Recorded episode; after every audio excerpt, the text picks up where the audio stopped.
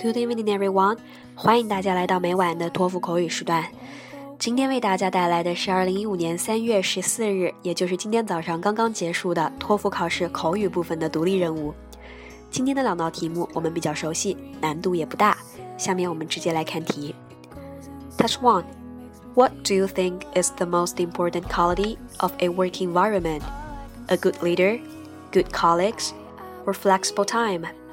下列三个选择当中，你觉得哪一个是对于工作环境最重要的？好的领导、好的同事，还是比较灵活的时间？我们来选择好的领导，试一下答案。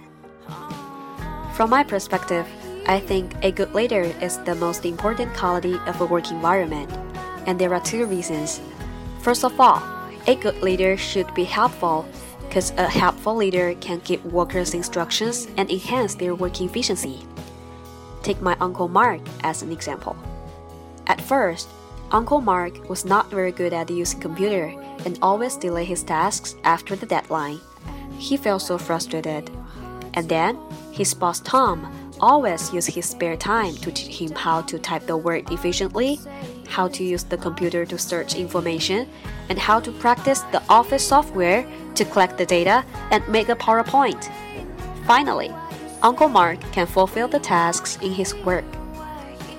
Secondly, a successful leader should be humorous since his humor can bring happiness to the workers to help them alleviate the strains and stresses of the work. That's two. Which do you prefer? An, English, an interesting class but with the strict scoring, or a boring class that gives you high scores? 下列你倾向于选择哪一种？一个是比较轻松有趣的课堂，但会给你比较严格的学分；另一个是比较宽松的学分政策，但课堂比较无聊。我们来选择前者，试一下答案。From my perspective, I prefer an interesting class but very strict with scoring. And here are my two reasons. Come up with, interesting classes can help students feel more relaxed. Instead of doing some boring reading on literature books or practice some complicated mathematics exercise, interesting classes can give students more fun.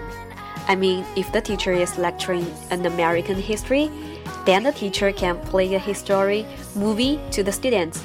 And when the teacher is talking about the knowledge of amphibian, and she can show a live frog to the students. And as the teacher is teaching students how to observe the plants, then the best way is to going outside to watch.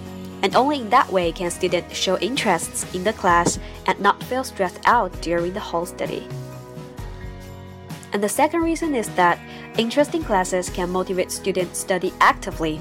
So the strict score will never be a problem because students may attend the classes on time handling the assignments before the deadline, and be involved in the class discussion with enthusiasm.